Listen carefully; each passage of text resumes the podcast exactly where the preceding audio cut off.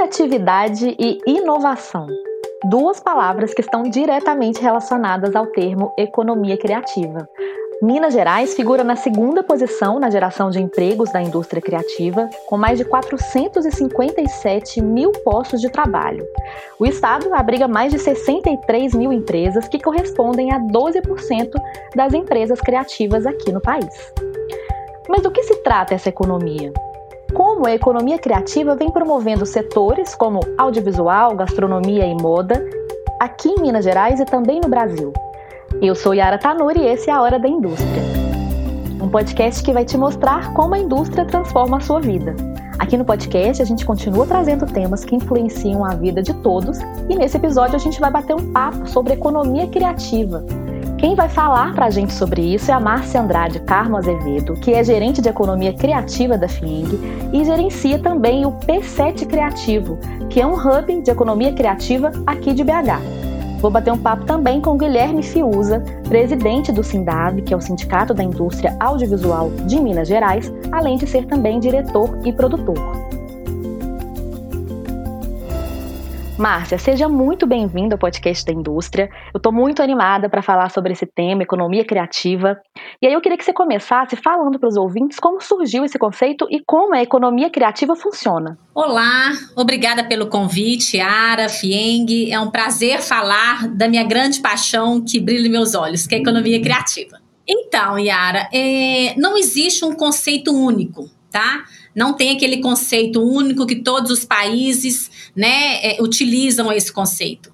Então, é, o conceito que usamos, né, ele é um conceito que foi criado na Conferência sobre Comércio e Desenvolvimento UNCTAD em 2008, né, do conceito que todo mundo, a maioria dos países utilizam, né, é, conceituando a economia criativa como um conjunto de negócios que geram valor econômico, tendo como base o capital intelectual e cultural, e principalmente a criatividade abrange os ciclos de criação, produção, distribuição de bens e serviços que utilizam a criatividade, cultura e capital intelectual como insumos primários. Né? Mas no Brasil, a gente deu uma mexidinha, né? Então a gente utiliza desse conceito, mas também pela primeira vez foi utilizado o conceito da Firjan, né, que em 2008, num evento, ela fez um grande estudo sobre economia criativa do Brasil. Então, a gente se enquadrava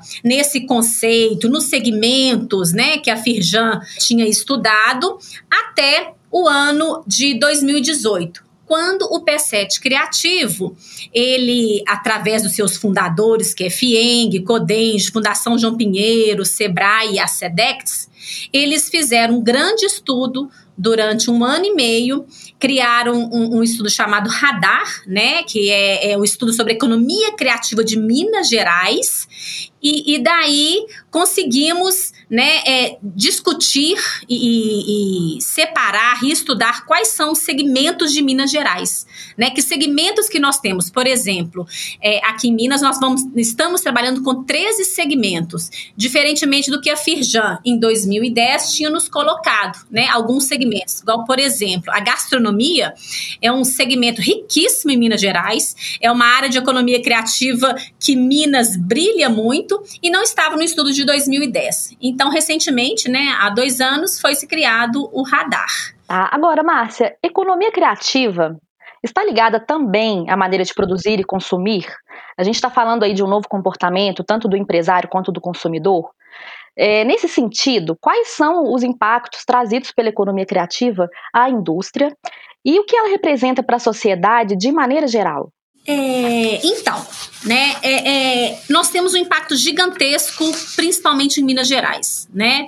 É, com esse radar que eu acabei de falar desse estudo, é, foi disseminado 13 segmentos e, e são segmentos de altíssima altíssimo desenvolvimento econômico, né? Igual o Filtro vai falar, o audiovisual, o nosso patrimônio cultural, as atividades artísticas, a gastronomia riquíssima, arquitetura, publicidade, moda, design, imóveis, software e conhecimento, né? Os games que aí estão bombando, né, atualmente, né? Edição editorial, audiovisual, música, né?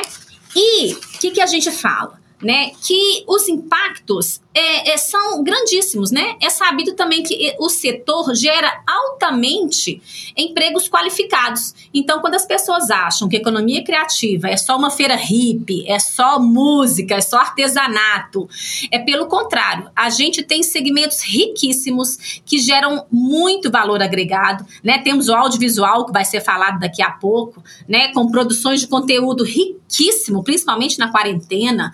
É, nós temos aí a moda de Minas, nós temos os games, que hoje está sendo considerada a segunda maior indústria do mundo, né? Então tem muito valor, muito valor agregado, né? E isso para Minas é muito bom. Márcia, agora conta um pouquinho para a gente sobre o P7 Criativo, que é um hub né, de economia criativa e inovação, que foi criado lá em 2016 como associação sem fins lucrativos, você já explicou um pouquinho para a gente né, como ele foi criado. E o Hub conecta empresas e profissionais das áreas da economia criativa. Inclusive, você já até explicou um pouco para a gente sobre os grupos né, da, da economia criativa. E aí eu queria saber como que funciona o P7. Eu achei muito interessante quais são os serviços e benefícios trazidos pelo Hub para as empresas e para os projetos. Ah, sim. Ô Yara, primeira coisa, quando a gente fala P7, eu acho muito interessante que tem algumas pessoas que me perguntaram assim, quais são os 7 Ps? Por que P7? 7 de quê? né? E na uhum. verdade, P7 é por causa da Praça 7, né? Uhum. É, por causa da Praça 7. Então, é um prédio né, de 1950, na década de 50, de Niemeyer, arquiteto, né, Niemeyer, uhum. né, ele foi criado e agora recentemente, com recurso do BNDES, da Codenge, é, houve um grande restauro, né, para se criar esse hub, né, o maior e o primeiro hub de economia criativa e inovação do Brasil. Olha então, só o P7 já funciona desde 2016, na Afonso Pena 4000, e agora, né, o prédio lá da Praça 7 está ficando pronto, né? Estamos no finalmente e é um prédio maravilhoso, Legal. né? Então, é, é, o P7, ele, conforme eu já falei, foi fundado pela FIENG, Fundação João Pinheiro, Codenge, Sebrae e, e Sedex, né? É, lá são 25 andares de conexões né? Nós teremos andares de cowork, teremos andares de empresas âncoras, andares de restaurante, né? teremos espaço memorial Praça 7, né? teremos laboratório aberto, bibli primeira biblioteca virtual também do Brasil. Um verdadeiro complexo, né, Márcia? É um complexo, né? É. Mas o que, que a gente já está trabalhando já há três, quatro anos? Com realmente com empresas da economia criativa. Então lá nós temos empresas de moda, empresas de audiovisual, de tecnologia e inovação, empresas é, de gastronomia, né, que atualmente estão no coworking, então conectando, gerando novos negócios e também novas empresas. Então nesse espaço colaborativo, né, há muita oportunidade de um segmento conhecer o outro e criar novas empresas. E é esse é esse o objetivo que nós queremos, né? O desenvolvimento econômico de Minas Gerais. E o P7 não é só um prédio de BH, ele é conectado toda Minas Gerais e ao país também, né? Gerando novos empregos, novos negócios e novas conexões. E a nova sede já tem previsão de inauguração, Márcia? Para a pandemia, era para ser agora 2020, né? Durante, uhum. antes da pandemia. Mas nós estamos aí com uma previsão no primeiro semestre agora de 2021. Em relação aos serviços que nós temos à disposição, né? Como há essas entidades fundadores, a gente proporciona aos residentes que estão lá, né, diversos serviços, são conexões com, com empresas, né? Por exemplo, de indústrias, eu como FIENG, eu faço elo, né, da indústria com as empresas do P7. A gente trabalha com internacionalização, é, por exemplo, com diversos eventos. Então, as empresas que estão lá, os residentes, podem fazer eventos no local e podem também participar de eventos de outras empresas. Né? Isso é muito interessante para o crescimento delas mesmas e para as novas conexões. Né? E no prédio novo, haverá também biblioteca virtual, haverá memorial, um restaurante com a gastronomia mineira. Então, há negócios e também outras empresas, né, que a gente chama de âncoras, pequenas, médias e grandes, que farão conexões e negócios com todas as empresas entre si que estão nesse ambiente externamente. Muito legal, Márcia. Você falou um pouquinho sobre o estudo do radar da economia criativa, que foi feito pelo P7, e aí eu vou trazer alguns dados aqui que são bem impactantes. Né? Minas Gerais figura na segunda posição na geração de empregos da indústria criativa, com mais de 457 mil postos de trabalho. O estado abriga mais de 63 mil empresas, que correspondem a 12% das empresas criativas no país, e o setor gera 788 milhões de renda mensalmente, apenas aqui em Minas Gerais reais, são números muito expressivos. Você também já falou um pouquinho sobre como a gente tem vários exemplos de iniciativas ligadas à economia criativa, principalmente aqui em Minas Gerais, que vem colocando o Estado em uma posição de muito destaque. Para citar alguns exemplos, né, a gente tem Minas Trend, que é um dos maiores eventos de moda do país, festivais de gastronomia e cinema, como que acontece, por exemplo, lá em Tiradentes, que acaba fomentando né, o setor cultural de maneira geral. A cena do audiovisual em Minas Gerais também está cada dia mais forte, com várias produções acontecendo ao longo desses anos. A gente vai falar um pouquinho sobre isso com o Fiusa. E também além do setor de inovação e tecnologia, que também vem conquistando cada vez mais espaço aqui em Minas. Como você enxerga a economia criativa aqui no estado? Toda essa produtividade, essa diversidade produtiva? Yara, é, Minas Gerais é um dos estados, é, um estado citado como o maior estado da economia criativa, né? Aqui é efervescente de economia criativa. Estrada Real, né? A gente tem, temos polo do audiovisual, Minas Trend, né? A, nossas cervejarias artesanais, né? Orquestra Filarmônica. E, e Minas não é só a questão da cultura, né, nós temos a inovação muito forte, que é um grande né, segmento da economia criativa. Então, a inovação ela está ligada à ação criação ou mudança de um sistema, né, que já conhecemos, realizando melhorias significativamente nele. Então, assim, é muito interessante, né, essa questão também, além, né, além da criatividade na, na pintura, no cinema, na música, mas a, a, inovação dentro do nosso estado, né, relacionada à economia criativa com software, tecnologia, é muito forte também. Peguei um dado recentemente, foi até ontem, né, daqui a pouco Fiuza vai falar, além dos nossos grandes eventos, né, Yara? É, tem a Max também, né? É um grande evento de audiovisual aqui no nosso estado. E ontem eu peguei um dado muito interessante, né, falando que em toda a quarentena, um dos maiores setores da economia criativa foi realmente a inovação e o audiovisual, né? Teve uma produção gigantesca de conteúdo na quarentena. 1,3 milhões de livros lançados, 240 milhões de pesquisas, 850 milhões de podcasts, 5,4 milhões de filmes, 16,8 milhões de documentários, né? Quase um milhão de música lançado aí. E como que Minas Gerais é importante para a economia criativa né, do Brasil. Né? Aqui a gente respira economia criativa. E quando a gente pensa em. Antigamente pensávamos em economia criativa, a gente só pensava na Europa. Né? A gente ia para lá para quê? Para gastronomia, para cultura, para arte. E estamos tendo agora um novo setor. Né, que estão se chamando quarto setor da economia tradicional, que é a economia criativa. Legal, agora eu vou puxar para o papo também o produtor e diretor e presidente do Sindav, Fiuza, que vai contar para a gente um pouquinho mais aí sobre o audiovisual, como ele vem sendo um setor que movimenta a economia e a cultura também aqui em Minas. Fiuza, seja muito bem-vindo. Já vou emendar uma, uma pergunta. É, o audiovisual é muito importante, né, sendo uma das principais vertentes da economia criativa no Brasil e aqui em Minas não é diferente. A Márcia, né, inclusive, falou muito bem sobre isso. Primeiramente, falando em Brasil, são 75 bilhões de faturamento anual.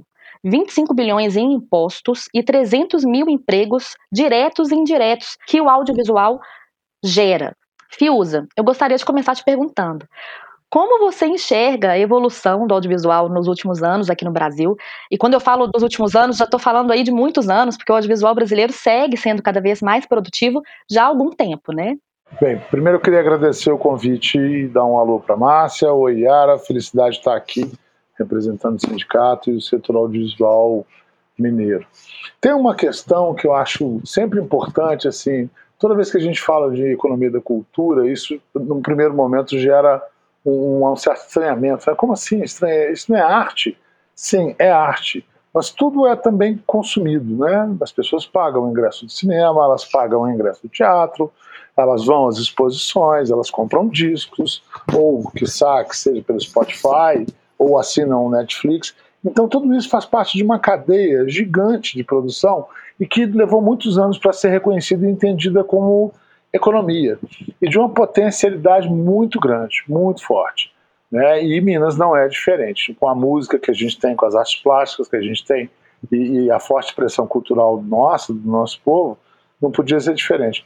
E aí eu fico muito feliz que nos últimos anos a gente vem falando é, não só de arte, mas a gente vem falando de emprego, geração de renda, né, geração de divisas e tudo. Para você ter uma ideia, hoje no Brasil, estava falando, citando os dados, então assim, quando, quando se fala que nós geramos, o setor audiovisual ele gera 75 bilhões de, de faturamento anual, é impressionante o número, né? São 300 mil empregos diretos e indiretos, como você disse, e hoje a gente tem atuando na área de produção audiovisual no Brasil 16 mil empresas. É, é de uma riqueza muito grande. E tem um dado importante também que eu acho legal para a gente, que assim, as empresas é, ligadas à, à, área da economia da cultura, elas têm uma tendência a durar é, dez vezes mais que as outras empresas criadas no Brasil. O setor da produção cultural, da economia da cultura, ele, a, o valor médio gira em torno de três vezes ao que a média brasileira. Então a gente não só produz muito, mas a gente paga muito mas é uma empresa muito uma, é uma, uma atividade muito silenciosa, né? A gente produz de um jeito muito guardado, né? Porque tudo é muito sigiloso também. E a gente não tem uma grande fábrica que vai lá e gere vários empregos num, numa determinada região. Só que tem um detalhe que eu acho importante sempre, que eu falo sempre assim, com relação ao audiovisual. Primeiro que é a, o audiovisual é uma indústria limpa, né? A gente não deixa barragem, a gente não deixa lixo, nem deixa poluição em lugar que a gente vai. A gente, na verdade, gera cultura, é, gera emprego e divisão de renda. E uma coisa importante que eu vejo no Brasil, esse, esse entendimento, aí a gente vai ter que voltar lá 27 anos, 28 anos atrás, quando a gente fala da retomada do cinema brasileiro, né, que é a retomada da produção pós-fim da Embrafilme, que são com três filmes que eu acho muito marcantes. Né? É, o Carlota Joaquina, que todo mundo conhece, o Lamarca do Sérgio Rezende, o Carlota da Carla Camorati e o Lamarca do Sérgio Rezende, e um filme mineiro, que é o Menino Maluquinho do Elvésio Raton. São os três filmes que, que marcam a retomada da produção. E nesses 27 anos, se a gente for avaliar aí, o quanto o mercado, primeiro, é, se, se profissionalizou tecnologicamente, em termos também qualitativos, de dramaturgia, de arte. Então, hoje, a gente não produz só cinema, a gente faz séries de televisão e ficção séries de não ficção, que são as séries documentais.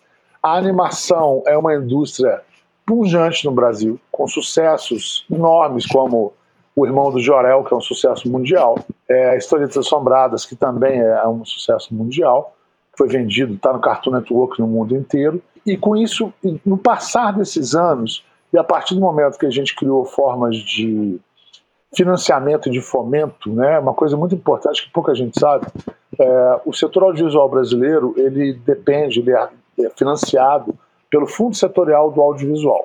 E assim, você rápido, tá? Como é que funciona o Fundo Setorial do Audiovisual? É, o setor, nosso setor, a cada produto faz uma contribuição, que é uma, que, é uma, que eu chamo de Condecine, que é a contribuição do desenvolvimento do cinema nacional.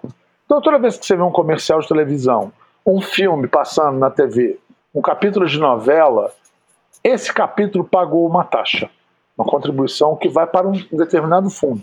A gente não depende de dotação orçamentária do governo. Então, o dinheiro que financia a atividade nossa, ele não está sendo retirado nem da saúde, nem da educação, nem da segurança. Porque isso virou uma, um certo um cavalo de Troia nessa história toda. E aí, como é que funciona? Eu tenho um projeto.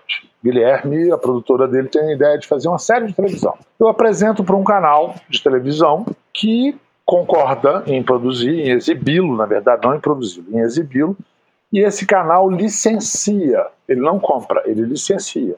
Né? Ele me paga um valor para poder exibir a temporada no canal deles. Eu, de posse desse contrato, vou ao fundo setorial que me financia a produção da série. E o fundo se torna meu sócio. Então, por exemplo, se eu fizer uma série que custa 3 milhões de reais e o fundo setorial investir 3 milhões, ele vai ser sócio do meu projeto durante sete anos, em todos os licenciamentos que eu vá ter pelo mundo. Então é um dinheiro que retorna para o próprio fundo, ele se retroalimenta. Isso eu acho de uma maturidade profunda. É, eu, eu dou muita oficina e eu costumo dizer que, por exemplo, o produto brasileiro cultural de maior exportação que a gente tem, salvo engano, para mim é a música. Né? A música nossa é vendida para o mundo inteiro há mais de 50 anos. E a gente não tem uma agência nacional de música. A gente não tem uma agência nacional de teatro. A gente tem uma agência nacional de cinema, de audiovisual, que é a ANSI, que é o órgão regulamentador e que coube a ele também o fomento. E isso foi muito interessante para a gente, a ANSI já está com quase 20 anos, de amadurecer o processo todo. Então, a gente hoje tem uma situação muito madura, os produtos nossos têm uma aceitação não só nacional, como internacional também. Eu não sei se você sabe, no, no, início do ano, no início desse mês agora de dezembro, foi lançado o filme da Camisa Listrada com o Leandro Hassum, que é um exclusivo da Netflix, tá? Ele é um original, então ele é uma produção bancada pela Netflix. E o filme, ele tem, ele foi, primeiro ele foi top 10 no Brasil, então ele foi o filme mais assistido na primeira semana no Brasil. E ele é quarto lugar no mundo Olha só, na semana legal. seguinte. Ele foi o quarto filme mais visto no mundo é, pelo Netflix. É um filme brasileiro, uma comédia brasileira, feita por uma empresa que nasceu em Minas Gerais, que é a Camisa Listrada, e que num determinado momento, quando a gente não tinha políticas tão concretas como a gente tem de desenvolvimento do cinema brasileiro, cinema em Minas Gerais, desculpa, é, ele acabou se mudando para o Rio e deslocando a base dele para lá, tá? O Uhum. filme chama-se Tudo Bem no Natal que Vem, estrelado pelo Leandro Hassum. E é, um- é um sucesso. Tô entendeu? pra. Assim, e- e- então é prova de que a gente é, é- é capaz de fazer, faz com qualidade e faz da nossa forma, né? Existe sempre uma coisa meio vira-lata que a gente tem de comparar É. "Ah, o cinema brasileiro não é como o cinema argentino. Não, não é, porque o cinema argentino é feito por argentinos, o cinema brasileiro é feito pelos brasileiros. Um país da dimensão nossa é um país é, continental. Né? Se você pensar que Minas Gerais é o tamanho da Bélgica e da França junto, nós não estamos falando de. O governador de Minas não governa Minas, É. ele governa um país. Né? É uma coisa gigante. A gente tem 210 milhões de habitantes Uhum. uma diversidade cultural gigantesca, uma influência étnica gigantesca. Então, isso tudo, esse caldo, né, esse caldeirão de, de culturas, de etnias, de forma de ver o, o, o- próprio país, falando de si também, é bastante diverso no mundo inteiro. Eu concordo muito com o Darcy Ribeiro, já andei pelo mundo quase todo. Não tem nenhum país que seja como o nosso, então o nosso audiovisual não pode ser como de nenhum outro país. Eu concordo com você. É, em Minas, especificamente, Fiuza, a gente tem, como você falou brilhantemente, aí uma produção muito forte, pujante e que faz parte da história do Estado. Né? Os mineiros são famosos pelos causos, por contar histórias, e o audiovisual é justamente sobre construir essas narrativas. Né? Isso é muito rico. Aqui em Minas Gerais, o setor de produção independente investe mais de 25 milhões por ano, é um, um outro dado aí. Inclusive, o cinema brasileiro nasceu em Cataguases, né, lá na década de 20, tendo como personagem principal o cineasta mineiro Humberto Mauro, que produziu mais de 300 obras ao longo da vida. E a cidade de Cataguases hoje é fonte de mão de obra especializada e aí segue sendo exemplo para a economia criativa do cinema no estado, que é também motivo de muito orgulho para todos nós.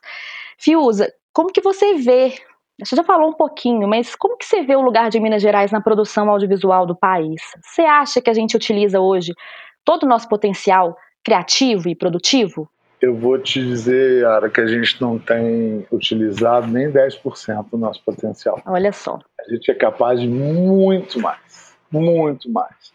É, tanto no campo de ideias quanto na capacidade de produção, com produções diversas, né, que são filmes e séries é, urbanos, a capacidade da animação, é, a questão de fazer filmes que vão abordar mais a realidade do interior do estado, com uma cultura riquíssima, né?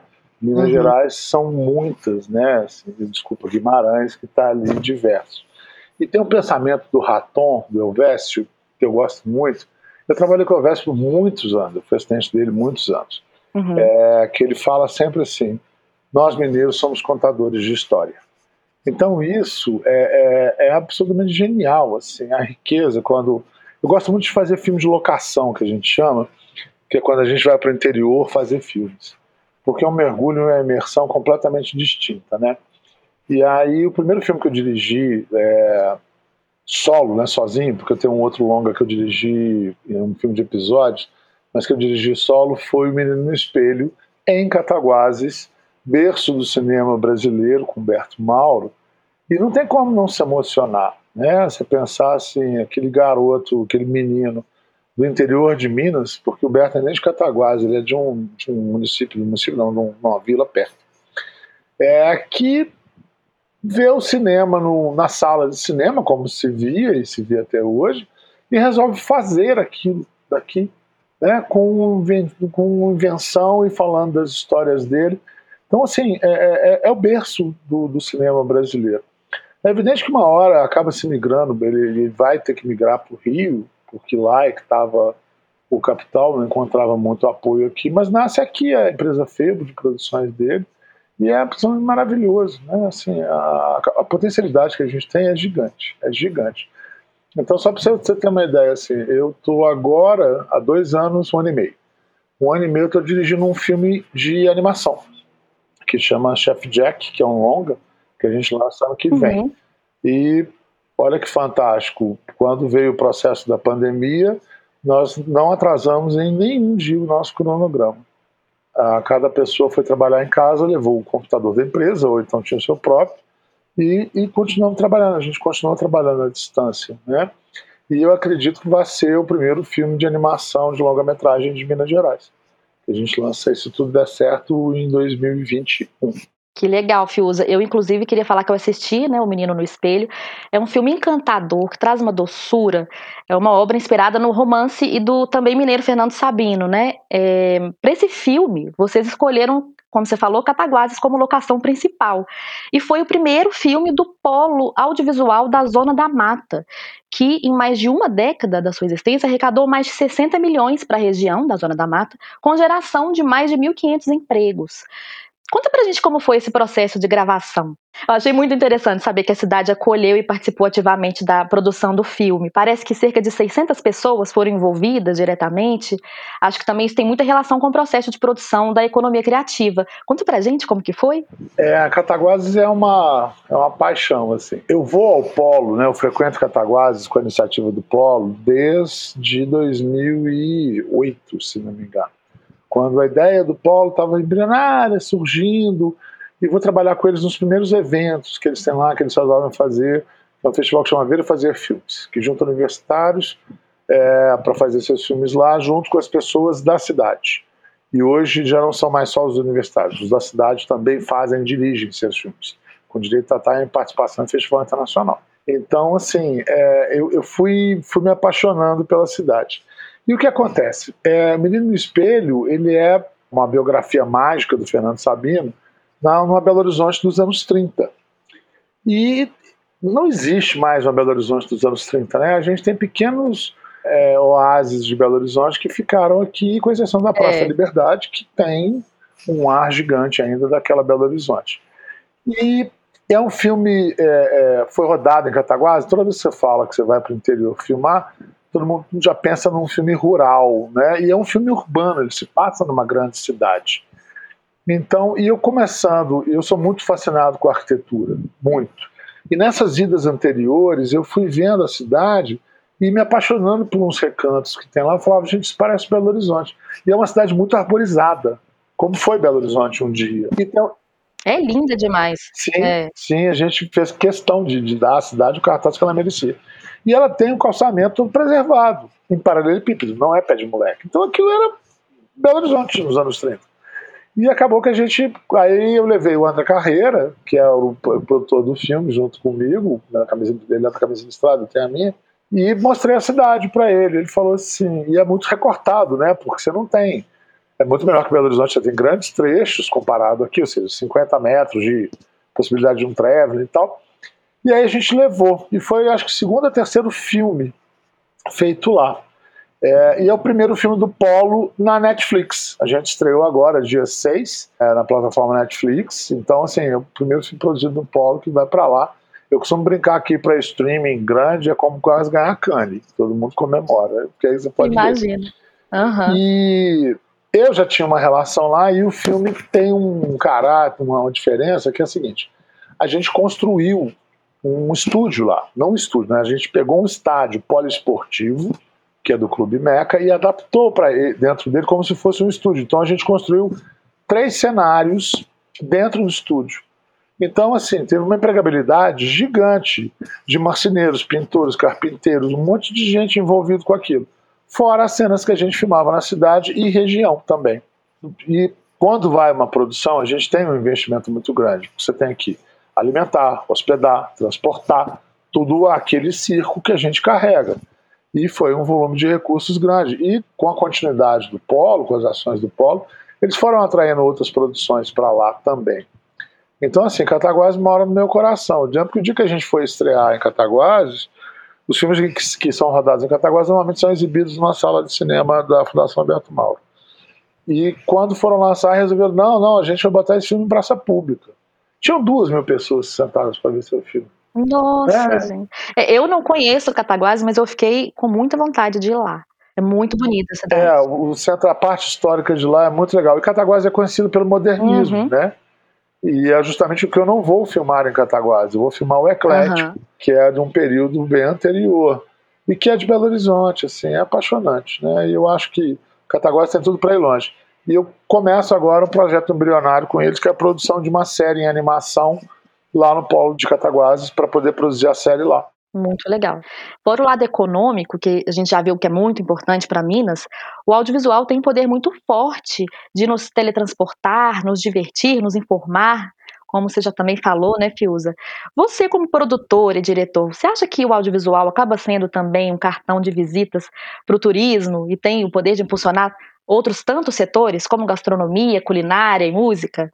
Eu não tenho a menor dúvida disso, uhum. né? porque as coisas vão ficando inconscientes das pessoas. Você acabou de falar que você não conhece Cataguases, mas tem vontade de ir a Cataguases. Né? Tiradentes, a cidade de Tiradentes é um exemplo muito próximo disso, muito real disso. É, o Brasil vai conhecer Tiradentes a partir do Memorial de Maria Moura, que a TV Globo fez lá. Eu conheço Tiradentes há 30 anos. Eram cinco ruas, não são mais cinco ruas, né? muito maior. E aquilo foi potencializando o turismo. Vou te contar uma história rápida, né? Quando eu me casei, a minha, hoje minha ex-mulher, na época, a gente ganhou uma viagem, a gente foi para a Europa. E aí, quando a gente chegou em Paris, eu já tinha feito um trabalho grande lá, fiquei lá uns dois meses, e ela virou assim: Eu quero conhecer o café da Amélie Poulain. Além dela querer ir aos pontos turísticos, ela queria ver o café do filme, né? E é de um orgulho profundo quando você fala: Olha, foi feito aqui, aqui foi filmado isso. E o cinema tem uma questão que é a reprodutibilidade dele, né? É, você, quando vai fazer um show, um músico vai fazer um show, ele faz ao vivo, né? Ele vai lá e vende o ingresso. Quando ele vai agora para live, ele entende a potencialidade do que é o audiovisual. Do Brasil inteiro, do mundo inteiro poder ver. O audiovisual também é da mesma forma. Você pode ter um filme que estreia numa plataforma de streaming em 160 países ao mesmo tempo. E o de cauda longa, que a gente chama. É, Menino do Espelho faz um sucesso enorme agora no Netflix, mas foi um filme lançado em 2014 e que a gente continua licenciando ele. É, uhum. Uma série de outros filmes começam a estrear também no streaming, agora em função da pandemia, porque as plataformas precisavam de mais conteúdo. Então a gente teve, eles se aproximaram de nós, produtores, para licenciar conteúdo. Então isso é uma forma de levar as cidades para os lugares. É, eu estava uma vez num evento internacional em São Paulo e duas francesas estavam conversando e uma citou e falou assim: Ah, eu gosto muito de um filme é, é brasileiro que chama A Cidade Onde Envelheço, que é da Marília Rocha, que foi rodada em Belo Horizonte. Eu falei: Eu sou dessa cidade. Ela é Minas Gerais, é um uhum. estado muito bonito, né? A gente quer passar lá depois. Entende como, como isso é fora do que comum? Lindo. Eu sou um contador Demais. de caos. Posso contar mais um rapidinho? pode, pode falar. Então vamos lá. O Lino Facioli, que é o protagonista do nosso filme, Menino do Espelho, ele é um ator brasileiro que mora em Londres desde os quatro anos de idade. Uhum. E o Lino trabalhou em Game of Thrones e Sex Education agora há pouco tempo. Uhum. Na época ele tinha feito só Game of Thrones e dois outros, só Game of Thrones e outros dois filmes. Uhum. E ele veio, veio pra cá, fez o filme e tudo mais, a gente estreou. Só que a gente conseguiu licenciar o filme para HBO do leste europeu inteiro. Tá? Passados alguns anos, quatro anos do lance da, da filmagem do filme, o menino já estava com 15 anos mais ou menos, 15 para 16, ele foi passar o carnaval numa pequena cidade na Holanda, uma espécie de diamantina de ouro preto, hum. em que os jovens vão. E aí quatro meninas ficaram olhando para ele rindo. E ele foi lá paquerar e perguntou assim: Oi, tudo bem? A menina virou muito envergonhada e falou assim: Você é ator, né? Ele falou: Sou. Você me conhece de Game of Thrones? Ela falou assim: Eu não posso nem ver Game of Thrones. Meu pai não deixa, eu tenho 15 anos só. Uhum. É, ele falou: Mas aonde que você me conhece? Ela falou assim: Eu te conheço do filme da minha infância. Ele: Qual? Aí ela virou assim: O menino no espelho. Que legal! Então, assim, uma pessoa na Holanda o filme da infância dela é um texto de um mineiro dirigido por um outro mineiro rodando em Cataguases. Então a, possibilidade disso, desculpa, não há os nossos amigos publicitários, não há campanha publicitária que consiga ter essa penetração e essa divulgação e essa corda longa. Né? Sem querer dar spoiler, né? Eu realmente sugiro que todo mundo assista O Menino Espelho. É um filme muito encantador. Márcia Fiuza, obrigada pela presença. É, Márcia, você quer deixar o site do P7 para os ouvintes que se interessaram sobre os serviços prestados pelo Hub? Ah, sim. O site é www.p7creativo.com.br e em breve inauguraremos aí o P7. Fiquem de olho. Tá, muito obrigada por trazer todas essas informações sobre economia criativa. Foi muito legal. Eu que agradeço de participar, né? E vamos aí desenvolver Minas Gerais através de novas profissões, né?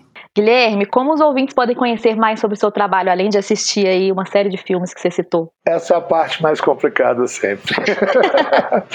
é, porque os filmes, ficam, os filmes ficam muito guardados, então a gente tem uma, uma fiscalização profunda em YouTube para não disponibilizar gratuitamente, porque afinal de contas é a única coisa que eu tenho para vender.